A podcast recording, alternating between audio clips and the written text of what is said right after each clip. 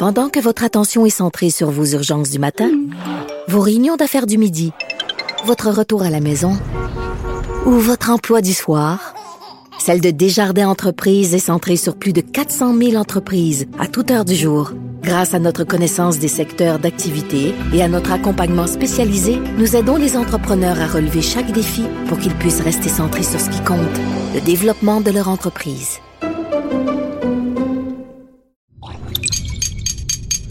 Cube Radio. Sophie Durocher. Sophie Durocher. Sophie Durocher. Mon nom est Sophie Durocher. Sophie Durocher. Des opinions éclairantes qui font la différence. Cube Radio. Bonjour tout le monde, et oui, c'est vendredi. Très content que vous ayez choisi Cube Radio pour finir votre semaine. Écoutez, euh, on connaît tous bien sûr Alexis Cossette euh, Trudel euh, qui est derrière le site Radio Québec. On sait que sa page Facebook a été fermée, on sait que sa page, son site YouTube également, son chaîne YouTube a été fermée. Mais il trouve d'autres façons de s'exprimer. Alors, il a été interviewé aujourd'hui même par une station de radio en France, Sud Radio. L'animateur, Monsieur Berkov, l'a interviewé. J'ai écouté au complet l'entrevue que Monsieur Cossette Trudel a donnée en France et il y a un passage vraiment qui m'a interpellé. Alors, je vous fais écouter le passage en question et après, je vais répondre à Monsieur Cossette Trudel. Au Québec, ce n'est pas possible. Il y, a, seulement la version gouvernementale qui est acceptée et sinon, on tombe dans le complotisme. Mais pourquoi c'est pas possible? Qu'est-ce qui se passe? pensez que le Québec est une démocratie. Ça vous fait rire. Je ne sais pas exactement. Euh, je ne comprends pas ici l'attitude des médias qui ont euh, euh, empêché toute contestation, toute réflexion sur les mesures gouvernementales qui ont été par ailleurs désastreuses. 90 de nos décès ont eu lieu dans les résidences de personnes âgées. Il y a eu une gestion désastreuse de, de, cette épidémie. Mm-hmm. Les mesures ont été totalement inefficaces et euh, les prévisions ont été mauvaises aussi. Et tous ceux qui ont sonné l'alarme, qui ont euh, émis des doutes, euh, se sont fait catégoriser complotistes. Alors, je ne sais pas pourquoi ici ça s'est passé comme ça. Mm-hmm. Et euh, qu'en France, on, a eu euh, la possibilité d'avoir euh, des débats sur les plateaux.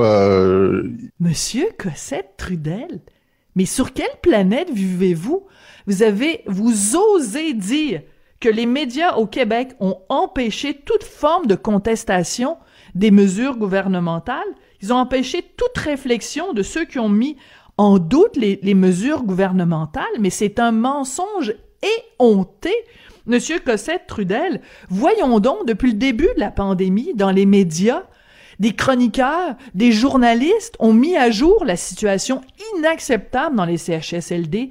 Des journalistes, des chroniqueurs ont contesté les décisions de Monsieur Arruda, du docteur Arruda, qui au début a commencé par nous dire qu'il fallait pas porter euh, le masque parce que c'était un faux sentiment de sécurité. Depuis le début de la pandémie, on n'arrête pas d'avoir des reportages, journalisme d'enquête, que ce soit à la radio, que ce soit dans les journaux, que ce soit dans les magazines, que ce soit à la télé.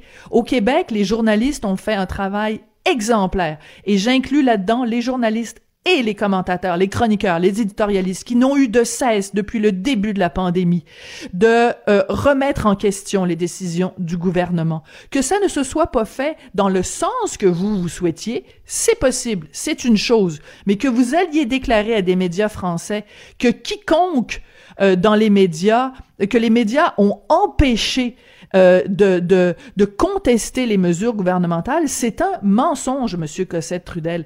Je voudrais attirer votre attention, ne serait-ce que sur un collègue, pour un média qui est un compétiteur du Journal de Montréal, tiens, je vais faire une fleur, à la Gazette, Aaron Derfel, qui n'a eu de cesse de euh, lever le voile sur les conditions absolument horribles dans les CHSLD. C'est lui qui a sorti le scoop du, euh, du CHSLD Aaron, où les gens, les personnes âgées, étaient dans leur caca, dans leur couche, et Aaron Derfel a dénoncé les conditions euh, au CHSLD Aaron. Il a dénoncé, écoute, il a tellement dénoncé le gouvernement Legault que François Legault, à deux reprises, s'en est pris à Aaron Derfeld à la Gazette en le pointant du doigt. Et vous avez le culot, Monsieur Cossette Trudel, de dire que les médias au Québec ont été complaisants et qu'on a euh, empêcher toute contestation et toute réflexion des gens qui contestaient les mesures sanitaires. Vous dites n'importe quoi, Monsieur Cossette Trudel. Quand j'ai entendu cet extrait de votre entrevue sur les ondes de Sud Radio, j'ai poussé, mais vraiment, un énorme ben voyons donc. Sophie Durocher. Une femme distinguée qui distingue le vrai du faux. Vous écoutez Sophie Durocher. On se souvient tous euh, du très beau film de Monsieur Mankiewicz, euh, Cléopâtre, avec la splendide Elizabeth Taylor qui jouait le rôle de la reine du Nil. Ben, euh, pouvez-vous croire qu'en 2020, on refait un film sur Cléopâtre et celle qui va incarner la reine du Nil, c'est la comédienne israélienne Gal Gadot, celle qu'on connaît évidemment, c'est elle qui interprétait Wonder Woman. Sauf que ça fait pas l'affaire de tout le monde. Il y a plein de gens qui crient au whitewashing quand on prend une comédienne blanche pour jouer le rôle de quelqu'un qui est une membre d'une communauté ethnique et on crie aussi à l'appropriation culturelle parce que Gal Gadot ben, est trop blanche pour jouer le rôle de Cléopâtre. On va en parler avec mon millénial préféré Thomas Leblanc, chroniqueur et animateur. Bonjour Thomas. Salut Sophie. Écoute, appropriation. qu'on aurait pu voir, c'est une controverse qu'on aurait pu voir venir tellement d'avance là. Mais écoute, c'est que ah, ça finit plus les accusations d'appropriation euh, culturelle. Et euh, dans ce cas-là, donc j'expliquais un petit peu c'était quoi le whitewashing, mais c'est quand c'est ça, quand on dit ben euh, Hollywood passe son temps à demander à des acteurs ou des actrices blanches de jouer des rôles qui, qui ne leur reviennent pas. Est-ce que tu trouves pas que cette controverse-là, par contre, oui, on aurait pu la voir venir, mais c'est un petit peu niaiseux parce que Cléopâtre, là, était pas noire. Ben, en fait, c'est ça, ça soulève plein de questions intéressantes. Ça soulève premièrement la question de qui est blanc, parce que Gal Gadot est, israélienne, puis historiquement, les, dans le dans un, courant plus européen euh, traditionnel, les Juifs étaient exclus de, de cette définition. Donc, c'est intéressant de voir que depuis 100 ans, la définition de ce que c'est d'être blanc a évolué les Italiens aussi, par exemple, ou les d'autres, les peuples méditerranéens n'étaient pas inclus dans cette définition, qui était vraiment axée. Euh, puis là, moi, j'aime pas du tout, du tout cette définition-là. Là, je l'endosse pas, je veux que ce soit clair. Mais c'était plutôt les Européens du Nord. Donc ça, c'est intéressant. La définition du blanc a changé. La deuxième chose, c'est que oui, effectivement, selon les recherches archéologiques, Cléopâtre avait des probablement des racines macédoniennes, donc euh, de l'Europe continentale. Ouais. Oui, voilà. Puis euh, donc reine d'Égypte. Oui, l'Égypte, c'est un pays aujourd'hui arabe qui est en Afrique. Euh, donc, il y a, eu, il y a cette, il y a cette critique-là. Est-ce que certaines personnes se demandent est-ce que Cléopâtre aurait dû être jouée par une actrice arabe, par une actrice égyptienne d'aujourd'hui, mais l'Égypte d'aujourd'hui puis l'Égypte d'il y a 2000 euh, ans, 2500 ans, c'est pas le même pays, c'est pas la même culture. Euh, mais moi, ce que je disais, en fait, c'est cette, cette controverse-là, elle est, c'est évident que ça allait, que ça allait virer comme ça. Mais c'est drôle parce que ça, ça, ça démontre comment nos, euh, nos, nos, euh, nos echo chambers, je n'ai pas le mot en français, sont différents parce que moi, dans nos chambres de euh, nos chambres de résonance. Nos chambres ben oui, ben oui, oui, voilà. oui des chambres d'écho, voilà. Euh, donc, pour moi, en fait, ce qui est sorti, c'est pas ça du tout. C'était que la critiquer Gal Gadot, c'était une forme d'antisémitisme. Moi, c'est ça que j'ai vu comme comme écho. Donc, c'était des critiques, des critiques. Là, on est rendu là dans le dans le, dans l'espèce de. puis ça, c'est simplement parce que sur le web, il faut réagir fort, il faut réagir, euh, il faut réagir vivement. Et je pense que chaque personne essaie d'avoir une réaction sur la réaction sur la réaction. Puis là, pour moi, cette histoire-là, c'est une caricature de ce de ce genre hmm. de de ce genre de, de, de truc-là. Je pense que sûrement que les studios se sont aussi dit, ben, si Gal Gadot est israélienne, euh, Israël, c'est au Moyen-Orient. L'Égypte, c'est pas trop loin. Il y a une frontière commune avec l'Égypte. Pour les pour la, les studios, ça devait être comme good enough d'une certaine façon.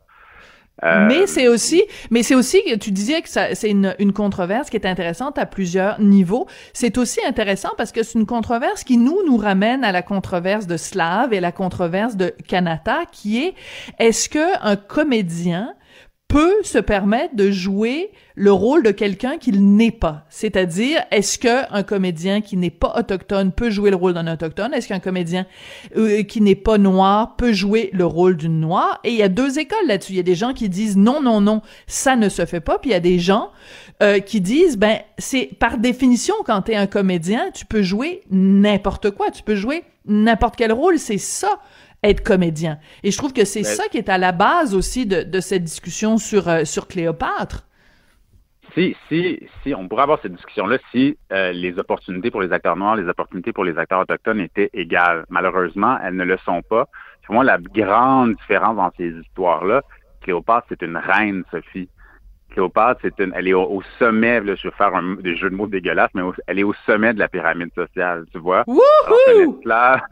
Alors qu'un esclave, euh, ou, un, ou les, les, habitants du, du Canada, les, des Premières Nations avant l'arrivée des, des, colons européens, c'est pas du tout ce qui est c'est pas du tout comment les choses se sont passées.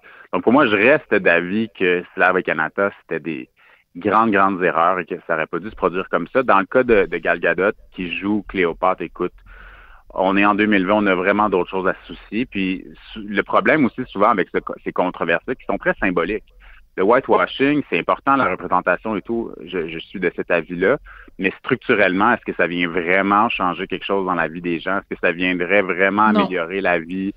Euh, donc, pour moi, c'est un peu la, question que c'est un peu quand je vois quand je vois ces controverses-là aujourd'hui, je roule pas des yeux parce que je suis pas d'accord, puis je pense pas que cette actrice, cette, actrice-là pourrait pas jouer ce rôle-là, mais c'est plus que je me dis, écoute, on a tellement d'autres chats fouettés que qu'un choix de distribution pour qui va jouer Cléopâtre. Puis évidemment, Gal Gadot, juste finir là-dessus, elle a joué Wonder Woman. Elle, on lui, on, on, ben on commence à la, on, la, on commence à la casser dans des icônes féminines.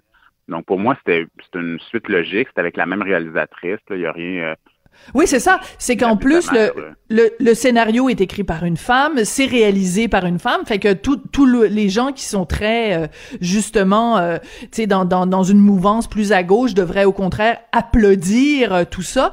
Mais non, ils trouvent encore le moyen de, de chipoter puis de, de, de, chicaner. Mais je veux juste faire un parallèle avec toi avec une autre situation.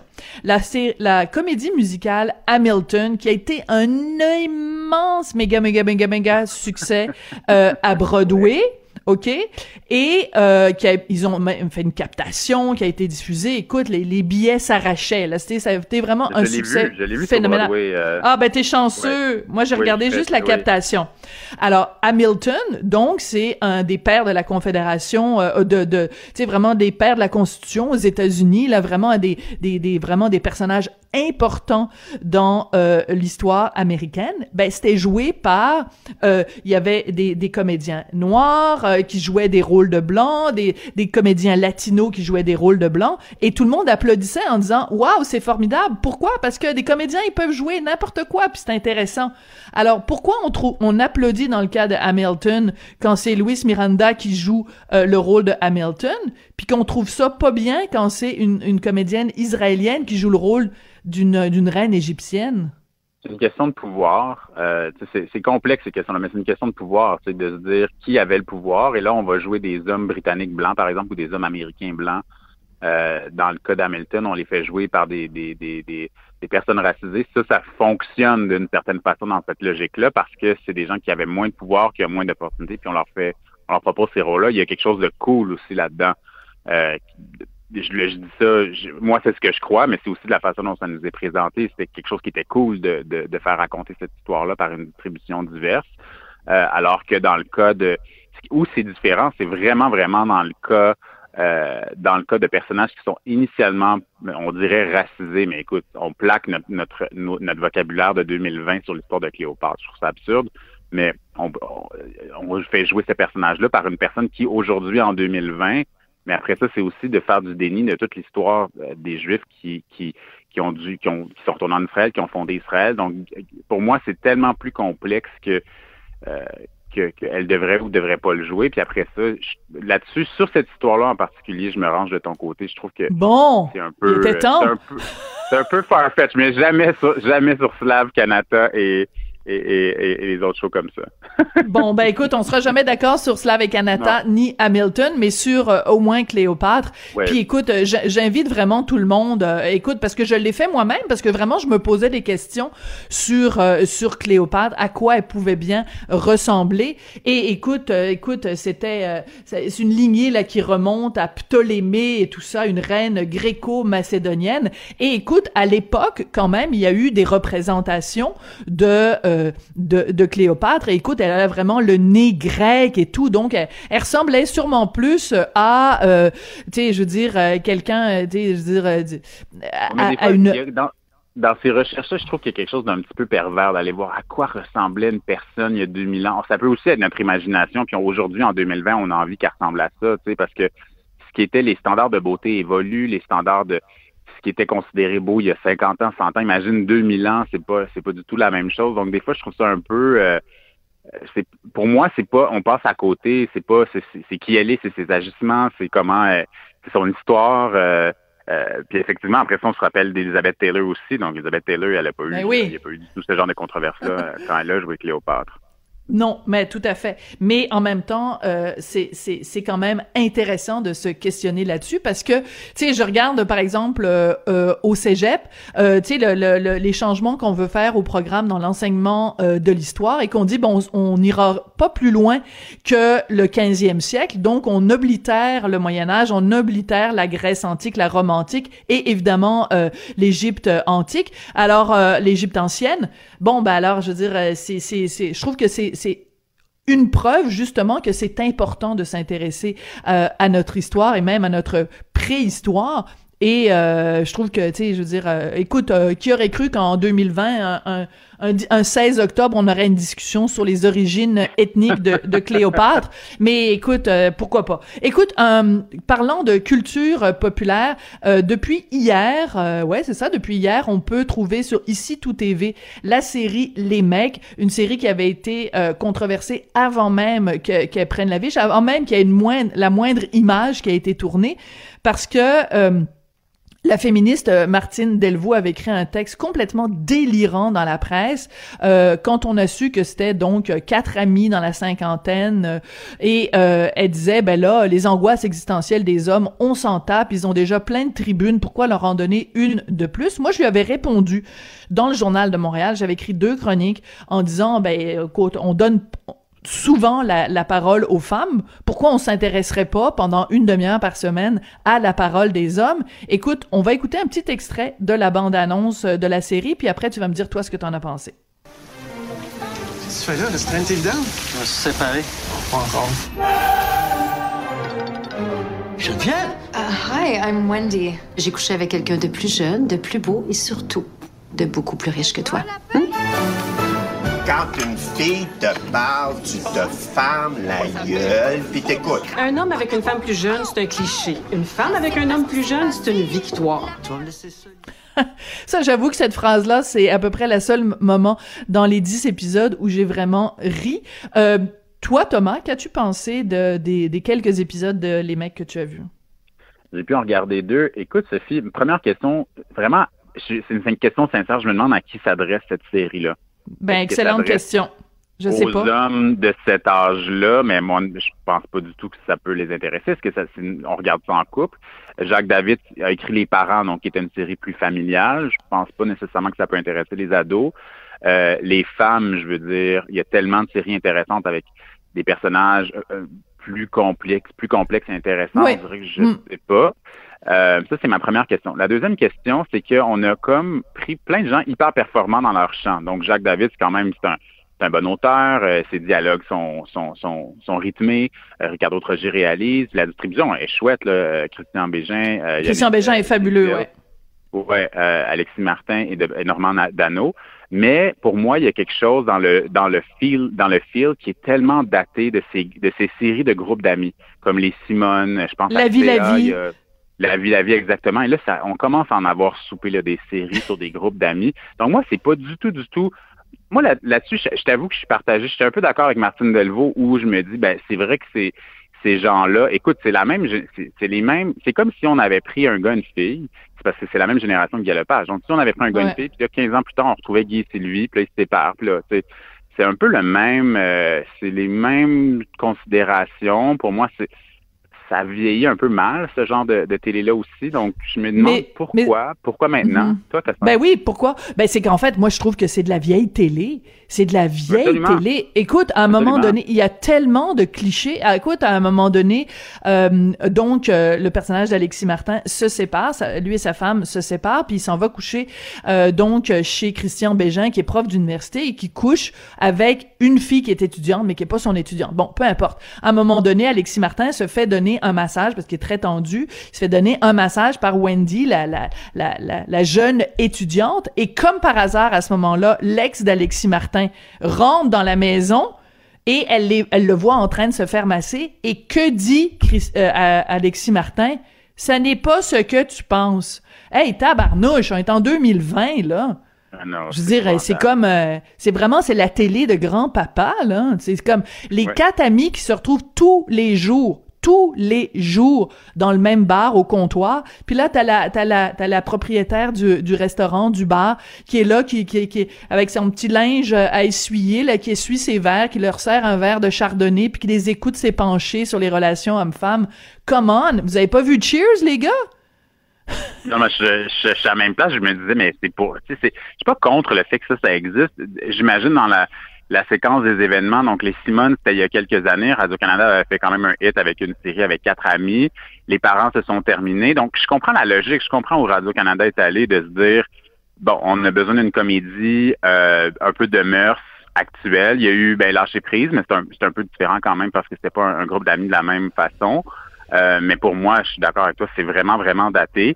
Euh, c'est sûr que c'est, tu sais, il y a même quelque chose peut-être au niveau, je, je- ça rappelle un peu aussi les hauts et les bas de Sophie Paquin dans le côté un peu euh, euh, montréalais hystérique là des fois là. Donc, euh, Ouais, ouais. mais les- je, je trouve que les, aussi les personnages intéressants sont, les personnages féminins, je les ai pas trouvés intéressants. J'ai trouvé que Non. c'était vraiment plaqué, c'était vraiment unidimensionnel. Donc là-dessus, moi, je suis d'accord avec toi. Si s'il y a quelque chose d'intéressant à dire sur ces sur ce que c'est sur la condition sociale de n'importe qui, de n'importe quel groupe d'âge, puis surtout la télé, c'est un média de masse. Donc, il faut que ça parle à beaucoup de gens. Allons-y. Mais là, ça dit quoi? Euh, je sais On pas. sait Puis pas. Non, on sait pas. Puis euh, honnêtement, il y a des vraiment. Je suis, un peu d'accord avec toi. Les dialogues, des fois, ça, ça, ouais, on dirait que ça, ça, ça, ça sort. c'est- C'est pas très récent, disons là. Ouais. Puis bon, ben écoute, euh, je sais pas là, il y a peut-être des enfants qui écoutent euh, en ce moment la radio, mais il y a quand même énormément de vulgarité. Puis je veux pas passer pour ma tante Sophie là qui est prude puis tout ça là. Euh, Rassurez-vous, Trouve. je suis je suis très bien euh, très bien servie à la maison et je prends mon pied régulièrement. J'ai aucun souci de ce côté-là. Mais euh, ben écoute, peut-être toi dans les deux épisodes que tu as écoutés, il y en a moins.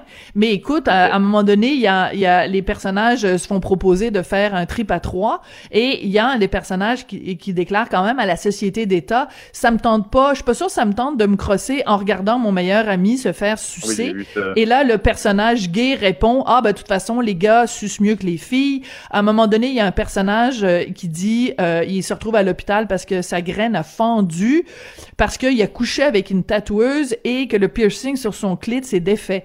Bon, je, je Ah. m'excuse là de, mais c'est comme tu dis, ok, je, je, je sais pas là, c'est une volonté, c'est une volonté peut-être d'être euh, irrévérencieux ou edgy, mais je dirais même pas Ben- que c'est vulgaire, je dirais juste que c'est phallique et, et on s'en fout. Là. Est-ce que vraiment, je trouve ça, honnêtement, je trouve ça super réducteur pour les hommes de 50 ans. Moi, si je regarde ça, j'ai 35 ans, puis là, je regarde ça, je me dis, ah ouais, les gars, les gars de 50 ans, c'est vraiment ça votre vie, c'est à ça que vous pensez, vous êtes dans ces notions-là de je vais baiser tout le temps avec des petites cocottes ou euh, je vais me séparer, puis là, ma vie se termine. Tu sais, je trouve Ouais. ça un Assez peu réducteur. triste, je pense. Oui, oui, absolument. OK, on va se quitter Merci là-dessus, Thomas. fait regarder là-dessus, c'est bon. Ben écoute, ben il t'en reste huit à écouter, fait que euh, va cours, va les Bon, nous venge. on Hey, verra, merci beaucoup on. Thomas. Merci, on se retrouve, bon euh, week-end, salut. on Bye. se retrouve vendredi prochain. Ciao ciao.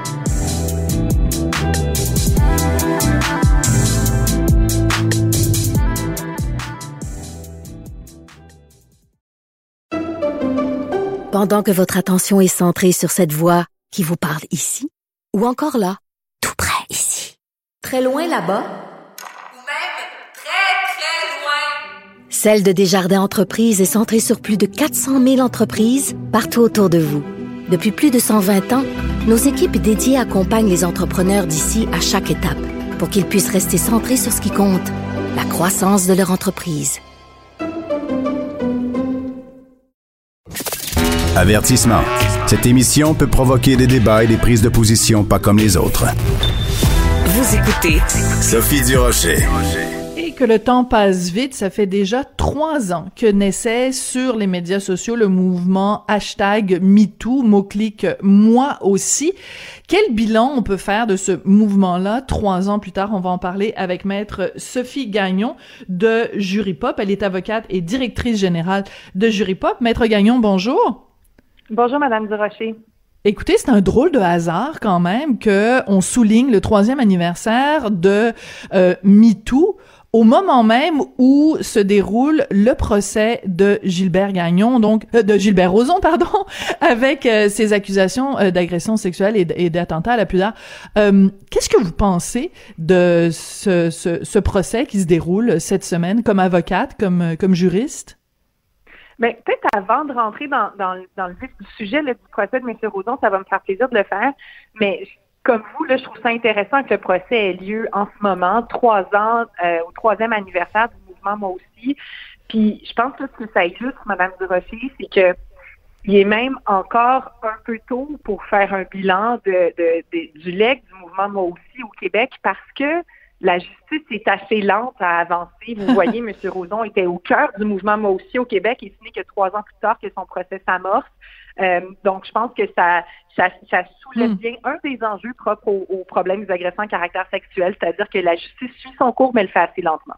Oui, mais en même temps, Maître Gagnon, si je peux me permettre, en tout respect, euh, le, la justice est lente au Québec dans tous les dossiers. C'est-à-dire que c'est peut-être plus douloureux, évidemment, dans des cas d'agression sexuelle parce que euh, les présumées victimes, euh, c'est douloureux d'avoir à attendre tout autant. Mais je regarde dans toutes les autres causes, et c'est la raison justement pour laquelle on a l'arrêt Jordan, c'est que la justice au Québec et au Canada est très lente. Ah, vous avez tout à fait raison. C'est un, un, immense enjeu d'accès à la justice. Puis on en parle beaucoup pour les procès en matière criminelle parce qu'on parle que c'est difficile pour la victime, c'est aussi difficile pour l'accusé, évidemment. Euh, en matière civile, les dossiers, quand on attend pour des enjeux de garde d'enfants, euh, c'est aussi très stressant. Puis la pandémie a exacerbé ces délais-là. Mm. Comme dans le cas de M. Rouzon, son procès va avoir lieu au mois de juin, puis a été reporté. Euh, donc oui, on est d'accord là-dessus. Vous avez raison. C'est un enjeu. Puis bon, dans le cas de M. Rouzon, pour revenir à ce sujet-là, donc la preuve est close depuis hier, puis les plaidoiries vont avoir lieu dans trois semaines, donc le 6 novembre. puis c'est à ce moment-là qu'on attend, qu'on entendra vraiment la, la, théorie de la cause de la défense et de la poursuite dans cette affaire. Alors, ce qui est intéressant, moi, je trouve, d'un point de vue journalistique, Maître Gagnon, c'est la façon dont euh, les journalistes, les médias ont couvert le procès. C'est-à-dire qu'il y a eu d'abord le témoignage de la présumée victime et ensuite le témoignage, avec contre-interrogatoire, évidemment, de euh, Monsieur Roson. Et euh, je trouve que les journalistes, leur jupon dépasse un peu parce que dans certains textes que j'ai lus, on a l'impression que le ou la journaliste, euh, à ses yeux, Monsieur Roson est présumé coupable. Euh, est-ce que vous trouvez pas, vous, comme juriste, qu'il y a un, problème que dans les dossiers de MeToo, de moi aussi, la présomption d'innocence est un petit peu écorchée?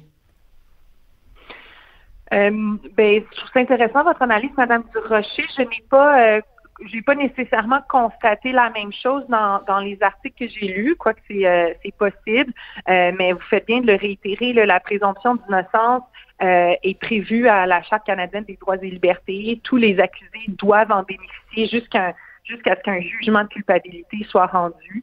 puis, puis bon, dans le cas de M. Roson, c'est un procès qui est devant juge seul. Euh, alors, euh, alors il n'y a pas de jury qui pourrait être influencé là, par des euh, par de tels articles, mais vous avez raison que c'est important de rappeler que M. Roson est innocent jusqu'à preuve du contraire. Parce que je regarde, par exemple, euh, bon, euh, la comédienne euh, Kim Lizotte, par exemple, qui a écrit un texte en, en, en prenant pour acquis que Monsieur Roson était était coupable. Je regarde, par exemple, la façon dont on a couvert le fait que Monsieur Roson poursuive en diffamation Penelope McQuaid et Julie Snyder. beaucoup de gens qui se sont prononcés sur la place publique ont dit c'est pas acceptable ce que Monsieur Roson fait subir à ses victimes. Donc, on prend pour acquis que il a commis les gestes que certains lui reprochent. Ça vous fait pas, ça vous crée pas un énorme malaise, vous, comme avocate, d'entendre ce genre de, de présomption-là? Euh, la question que vous soulevez est, très intéressante, Madame Durocher. La question, c'est celle de savoir quelle est la portée de la présomption d'innocence à l'extérieur des salles de cours. Euh, puis dans ma réponse tout à l'heure, ce que, ce que j'expliquais, c'est que c'est vraiment mm-hmm. primordial, c'est Monsieur Roson euh, bénéficie et doit continuer de bénéficier de la présomption d'innocence euh, face aux accusations criminelles qui sont portées contre lui. ceci dit, la présomption d'innocence peut coexister et n'est pas affaiblie quand des personnes qui ne sont pas parties à l'affaire judiciaire dans leur vie privée ou même sur la place publique euh, commande cette affaire-là. La présomption d'innocence coexiste avec la liberté d'expression, puis il y a plusieurs instances où euh, on n'attend pas qu'une personne soit condamnée hors de tout doute raisonnable pour émettre des commentaires sur euh, sur certains faits. Je peux penser à je peux faire un parallèle avec des affaires de congédiement. Bon, ben ça arrive qu'on congédie des employés parce qu'on les soupçonne de, mm-hmm. de, telle, telle chose. Puis les choses en question peuvent mener peuvent donner suite à des accusations criminelles par après. Euh, ça n'empêche pas l'employeur de congédier, ça n'empêche pas les collègues d'avoir une opinion sur la chose. Euh, l'important, c'est que dans la l'arène judiciaire, M. Roson ne soit pas condamné à l'avance. Puis vous avez raison là, que des, des, articles de journaux, euh, que les médias ont peut-être une responsabilité plus importante que monsieur, madame, tout le monde à cet égard-là. Mais je pense que c'est important d'accepter que les deux, que ces deux états de fait-là peuvent coexister dans un état de droit. C'est très intéressant comme discussion, Maître Gagnon. Alors, justement, ce dont euh, il s'agit quand on parle de, MeToo, puisque c'est un mouvement qui a pris naissance sur les médias sociaux, ça nous amène à discuter justement de cette, euh, cette pertinence-là. C'est-à-dire que j'ai vu tous les chiffres là que vous avez sortis à Jury Pop, comme quoi, bon, le téléphone n'arrête pas de sonner, que vous avez des gens qui appellent, disons, aux 20 minutes, qu'il y a vraiment une explosion de, de dénonciation. Et je trouve ça euh, très bien que cette parole-là se libère. Par contre, on a eu aussi l'exemple au cours des derniers mois de gens qui sont allés sur les médias sociaux pour dénoncer. Euh, on pense évidemment à l'affaire euh, Safia Nolin euh, versus euh, Marie-Pierre Morin.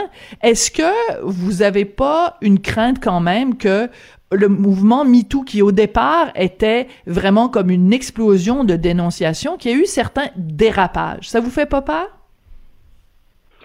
Mais c'est certain que euh, je pense qu'une des, une des conclusions qu'on est forcé de tirer de la vague de dénonciation de cet été, euh, c'est qu'il continue d'avoir euh, un manque de confiance, une confiance fragilisée à l'endroit des institutions.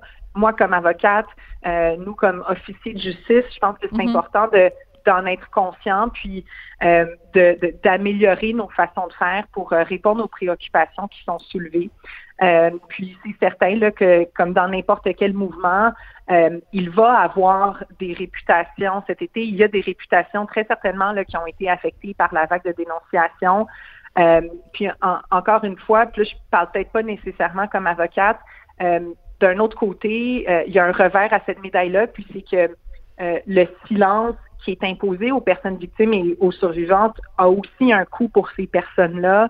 Euh, le fait de ne pas pouvoir, de ne pas sentir qu'on a l'espace pour parler librement d'une violence à caractère sexuel ou de harcèlement, ça fait en sorte que les, femmes vont, vont quitter en plus grand nombre des milieux de travail, euh, vont rester à la maison parce qu'elles sont dans des relations abusives. Mm-hmm. Euh, donc, le, le trop plein de cet été illustre non seulement une crise de confiance à l'endroit du système de justice, mais aussi une dénonciation des, des, conséquences démesurées que les femmes, puis aussi des hommes, mais c'est surtout des femmes, vivent quand elles vivent des violences à caractère sexuel. Alors, des deux côtés, il, y y a, définitivement des conséquences. Puis je suis d'accord avec vous que euh, ça, ça, illustre qu'on doit continuer de, de, faire des changements en tant que société pour qu'on puisse régler ces situations-là. Euh, euh, voilà, pour qu'on puisse pour qu'on puisse mettre fin à ces situations-là. Là. C'est intéressant quand même que euh, la vague au Québec a commencé avec une femme agresseur. Ça, c'est très intéressant à observer comme phénomène social. C'est-à-dire que, oui. hein, c'est passionnant quand même parce que. Euh, mais, vous savez quoi? Oui? Moi, moi aussi, ça me passionne tellement que je vous coupe la parole. non, non, mais allez-y, euh, Sophie, j'adore ça. Oui. Dans, dans, notre travail, une chose qu'on constate, euh, il y a plusieurs experts là, qui l'ont relevé avant nous, c'est pas nouveau. Euh, mais on parle souvent des stéréotypes, puis euh, des mythes qui font en sorte que certaines personnes dénoncent moins les agressions à caractère sexuel. Euh, puis il y a des communautés qui sont plus affectées d'autres par ces mythes-là. Une communauté, c'est la communauté LGBTQ+. Absolument. Je pense entre autres aux femmes lesbiennes. les, les personnes avec qui on travaille nous le répètent. Euh, quand on est deux femmes qui vont porter, une femme qui va porter plainte contre une autre à la police, on se fait ridiculiser. On se fait dire, voyons hmm. donc, des femmes, ça se peut pas que ce soit violent, va-t'en chez toi, c'est pas une agression à caractère sexuel hmm. que tu as vécu. Puis, Safia Nolin, quand elle s'est exprimée publiquement suite à sa dénonciation, elle a soulevé ça. Elle a dit, le système de justice n'est pas fait pour moi, ou du moins c'est sa perception, c'est ce qu'elle c'est ce qu'elle ressent. C'est la manière dont elle a expliqué sa sortie sur les réseaux sociaux. Donc, je pense que la vague de cet été doit aussi nous rappeler que certaines personnes qui continuent d'être aux marges des institutions, puis qu'on doit faire davantage d'efforts pour les y inclure. Ouais. Qu'est-ce que le système de justice devrait changer? Parce que vous nous avez parlé tout à l'heure, vous avez dit le manque de confiance dans les institutions, donc dans le système de justice. Moi, je l'ai écrit à plusieurs reprises. Je ne pense pas qu'il faut qu'il y ait un système de justice parallèle pour euh, les, agressions sexuelles. Je pense pas qu'il faut que les règles de base du, du, système de justice doivent être différentes pour les causes d'agression sexuelle. Mais je suis curieuse de vous entendre, vous, qu'est-ce qui devrait changer aujourd'hui, là, demain matin, là, dans le système de justice pour que les gens reprennent confiance puis s'adressent à une cour pour dénoncer des agressions sexuelles? C'est vraiment une question complexe parce que il y a, y a, des difficultés auxquelles les, les, plaignants font face dans le système euh, qui, je suis d'accord avec vous, ne pourront pas changer, ne peuvent pas changer. Je pense entre autres, on a parlé tout à l'heure à la présomption d'innocence. Euh, pensons aussi au droit au silence. On le voit dans notre travail. C'est vraiment difficile pour les personnes, pour les plaignantes, de, de constater qu'elles sont forcées de livrer un témoignage détaillé devant un juge, de se faire contre-interroger, alors que l'accusé, lui ou elle, est assis et la Constitution lui, lui, donne le droit de rester silencieux mm ou silencieuse. Absolument. C'est vrai qu'il que, que, y a une asymétrie dans les droits, mais c'est des asymétries qui s'expliquent parce que euh, dans des affaires criminelles, ben, c'est l'État qui poursuit des individus. Donc, il y a vraiment une imbalance des, des rapports de force. Puis que les, les sanctions possibles, on parle d'emprisonnement, donc c'est la privation voilà. de liberté la plus importante qu'on peut qu'on peut imposer dans une démocratie. Alors, c'est normal que ces garanties-là existent. Mm -hmm. euh, puis elles vont continuer euh, de générer des frustrations, puis des, euh, des un sentiment d'injustice, peu importe ce qu'on fait. Ceci dit, il y a des choses qu'on peut euh, faire pour améliorer le parcours des victimes dans le système de justice. Vous savez, chez Juripop, depuis euh, le début du mois de juin, on offre des services juridiques gratuits, donc des conseils gratuits vraiment à tout le monde qui, qui a vécu des agressions à caractère sexuel. Ça fait une différence immense. Ça fait en sorte que euh, les personnes peuvent comprendre quels sont leurs droits, savoir -hmm. euh, en quoi ça consiste porter plainte à la police, puis aussi quelles sont les alternatives. Je pense entre autres au civil, à la Commission des droits de la personne et de la jeunesse. Donc, quand elles se présentent pour porter plainte à la police, elles sont davantage informées. Ça, ça a un impact sur la confiance. Euh, puis il y a aussi euh, beaucoup d'organismes qui travaillent sur ces mêmes enjeux-là depuis des décennies au Québec euh, et qui malheureusement sont On a plusieurs partenaires avec qui on parle qui ont des listes d'attente qui durent des semaines, des mois. Donc, il y a, mm. des, il y a des solutions qui existent déjà, mais qui n'ont pas assez de ressources.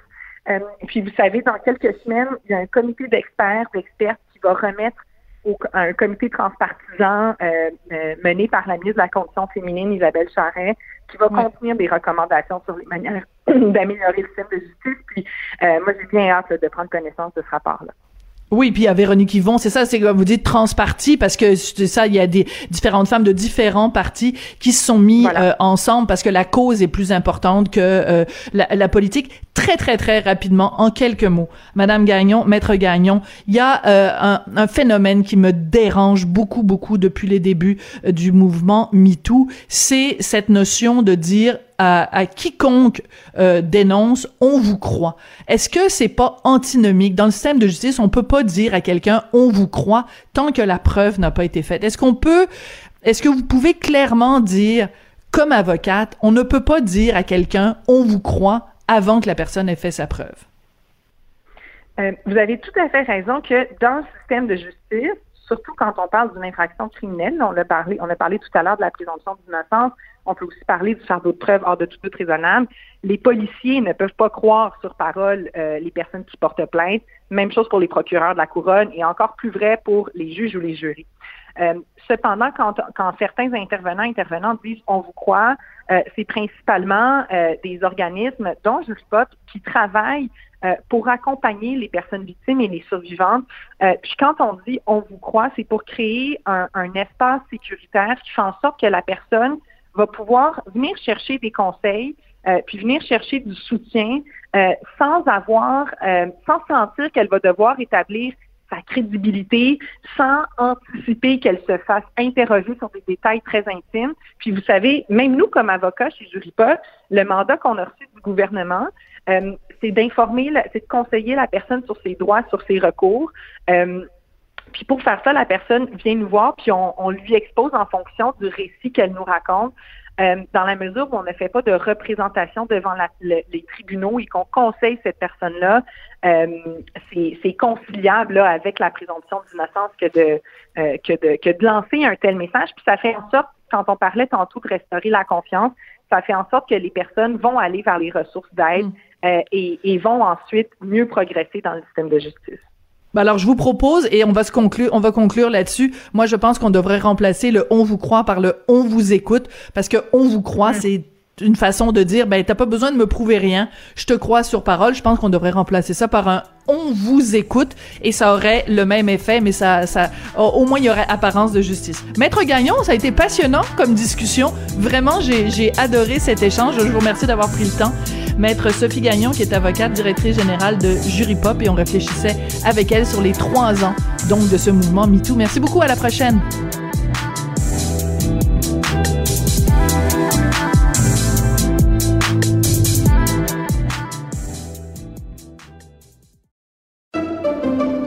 Pendant que votre attention est centrée sur cette voix qui vous parle ici, ou encore là, tout près ici, très loin là-bas, ou même très, très loin, Celle de Desjardins Entreprises est centrée sur plus de 400 000 entreprises partout autour de vous.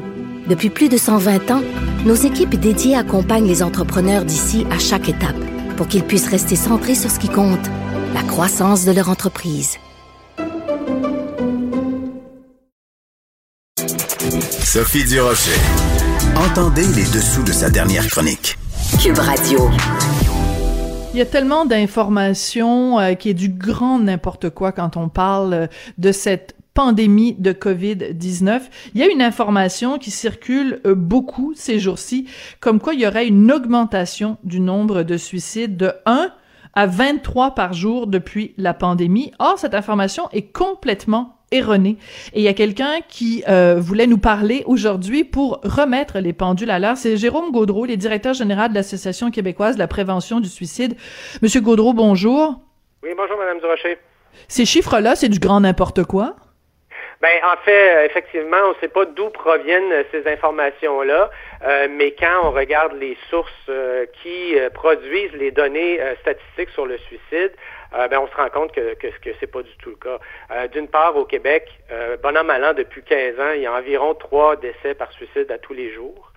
Et on, depuis le début de la pandémie, évidemment, on a été inquiet de l'impact que pourrait avoir le confinement et, et, la pandémie sur les taux de suicide. Et on est en discussion avec le bureau du coroner à tous les mois là, pour, pour voir l'évolution. Et selon ce que le, le, bureau du coroner nous partage, c'est qu'il n'y aurait pas eu de modification ou de changement euh, dans les tendances euh, sur les, décès par suicide depuis le début de la pandémie. Donc, ça nous rassure, euh, mais il reste que c'est vrai que la pandémie a amené son lot d'impact, notamment sur la santé mentale des gens, notamment augmentation de dépression, anxiété, qui sont des facteurs de risque qui sont mm-hmm. associés au suicide. Donc, c'est normal qu'on puisse faire euh, le lien avec euh, une augmentation possible potentielle de décès par suicide, mais jamais euh, à la hauteur des chiffres que vous avez mentionnés au début. D'accord. Mais vous savez que les gens qui véhiculent ces informations-là, là, ce, ce, ce taux là de 23 décès par jour euh, par suicide, les gens qui font euh, qui font circuler ces informations-là, eux, ce qu'ils disent, c'est ah, vous voyez, il y a plus de suicides qu'il y en avait avant. Donc, c'est bien la preuve que le confinement puis les mesures sanitaires du gouvernement euh, ont créé plus de dommages que la pandémie elle-même. Donc, c'est, ils ont tout intérêt, évidemment, à fausser euh, les chiffres. Et quand vous, vous nous dites, ben non, on a vérifié avec le coroner, puis les chiffres n'ont pas changé, les complotistes vont vous dire, oui, mais le coroner, euh, c'est des faux chiffres qu'il donne. Alors, qu'est-ce que vous pouvez répondre de façon claire pour que les complotistes arrêtent de faire circuler ces fausses informations-là? Ben effectivement, il faut s'abreuver aux sources qui sont fiables. Hein. Au Québec, depuis 40 euh, ans, c'est le bureau du coroner qui euh, euh, émet les, les, Ben, en fait, même depuis plus longtemps que ça, mais on a des données fiables sur les mm-hmm. décès depuis 40 ans. Euh, et euh, c'est sur ces données-là que l'ensemble des, scientifiques et des milieux se basent pour interpréter euh, le phénomène, l'évolution du phénomène du suicide.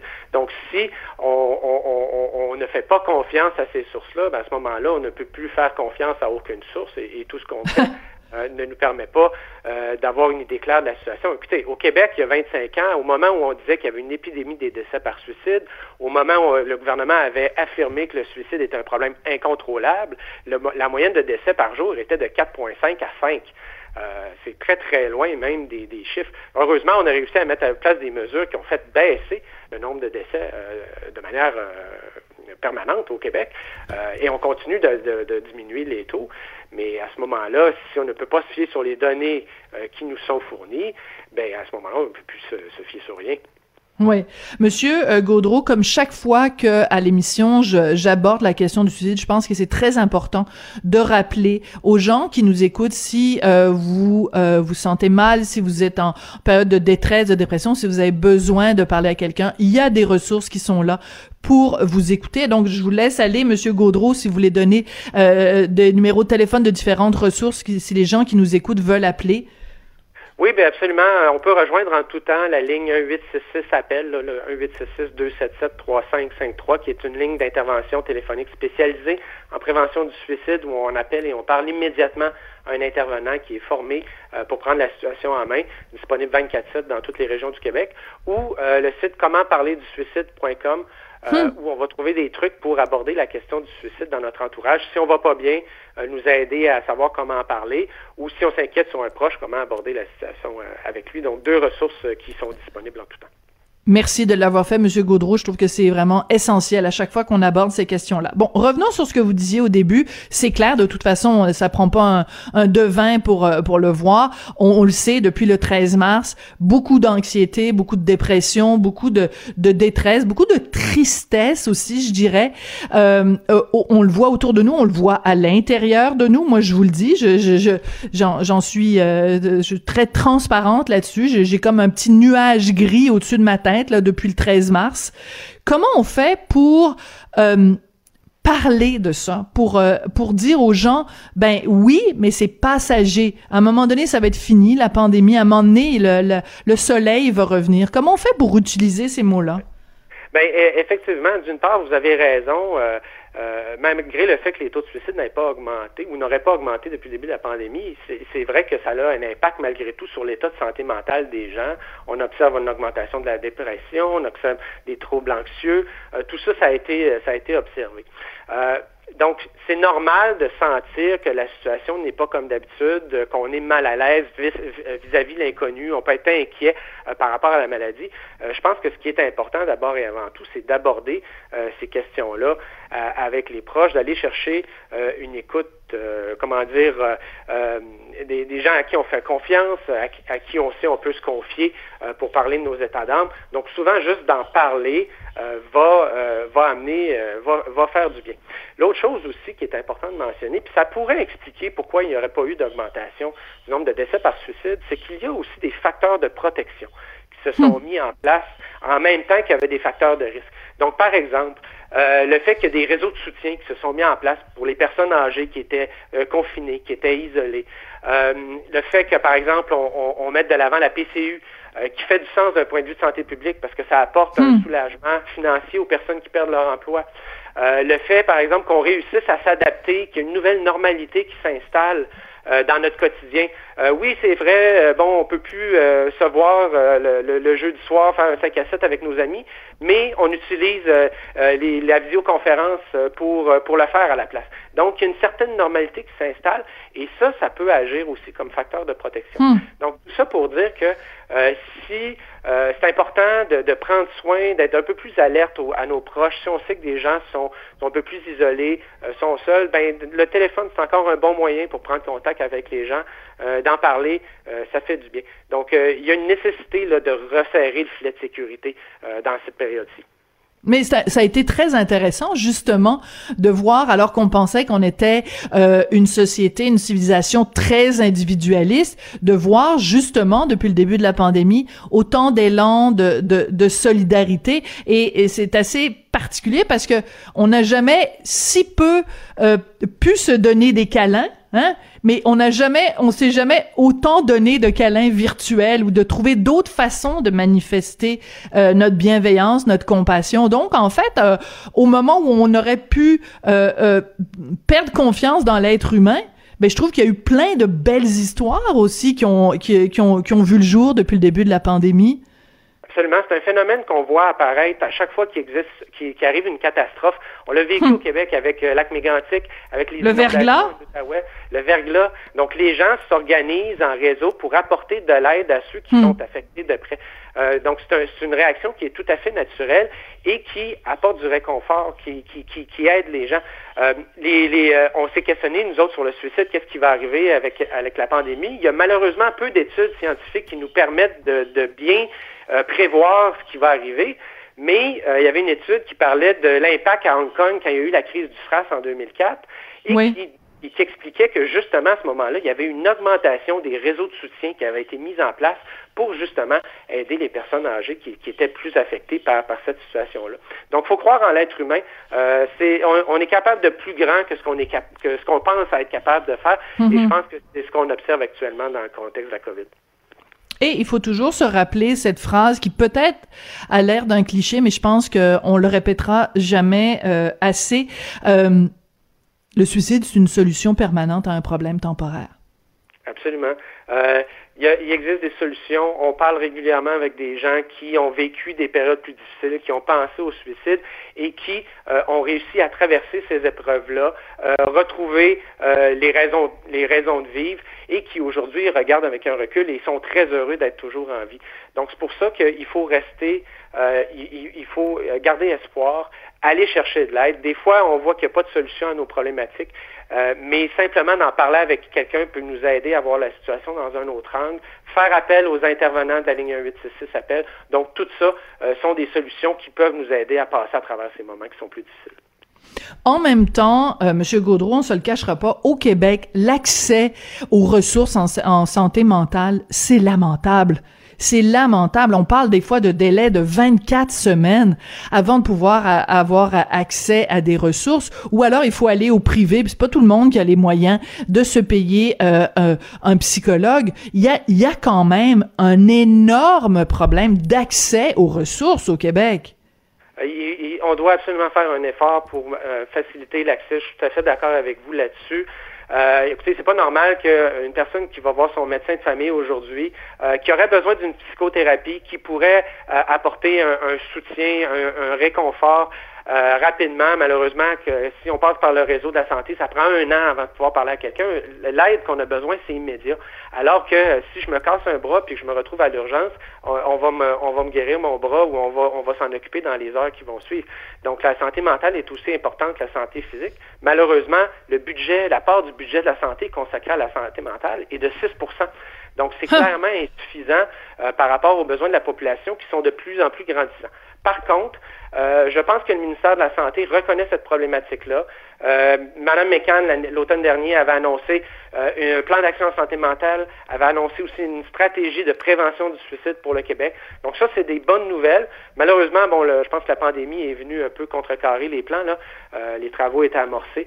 Mais là, les priorités ont changé un peu, mais je pense que c'est important de continuer à se préoccuper euh, de la santé mentale, s'assurer que tous les gens qui ont des besoins euh, de ce côté-là soient capables d'aller trouver de l'aide dans le réseau de la santé. Par contre, je pense aussi que c'est important de dire, une personne qui est en crise, une personne qui est suicidaire aujourd'hui, euh, si elle va dans le réseau de la santé, va avoir de l'aide immédiate. Il faut quand même rassurer les gens.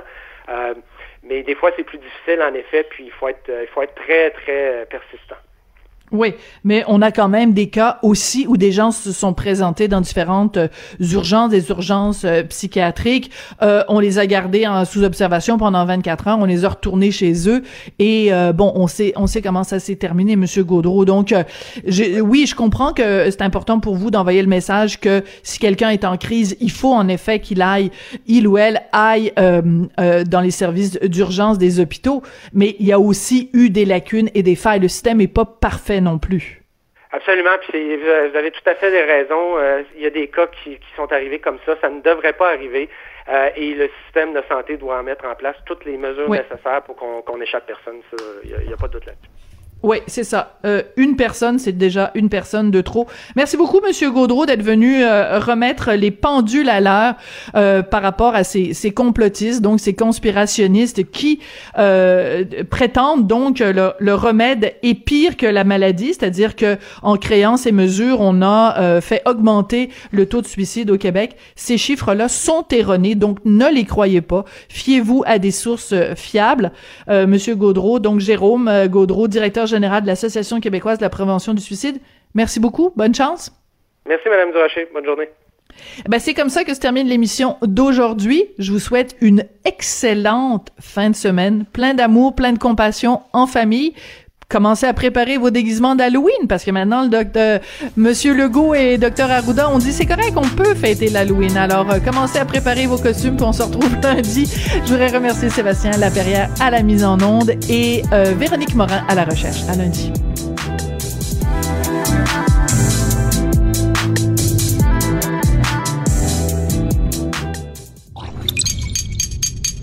Cube Radio.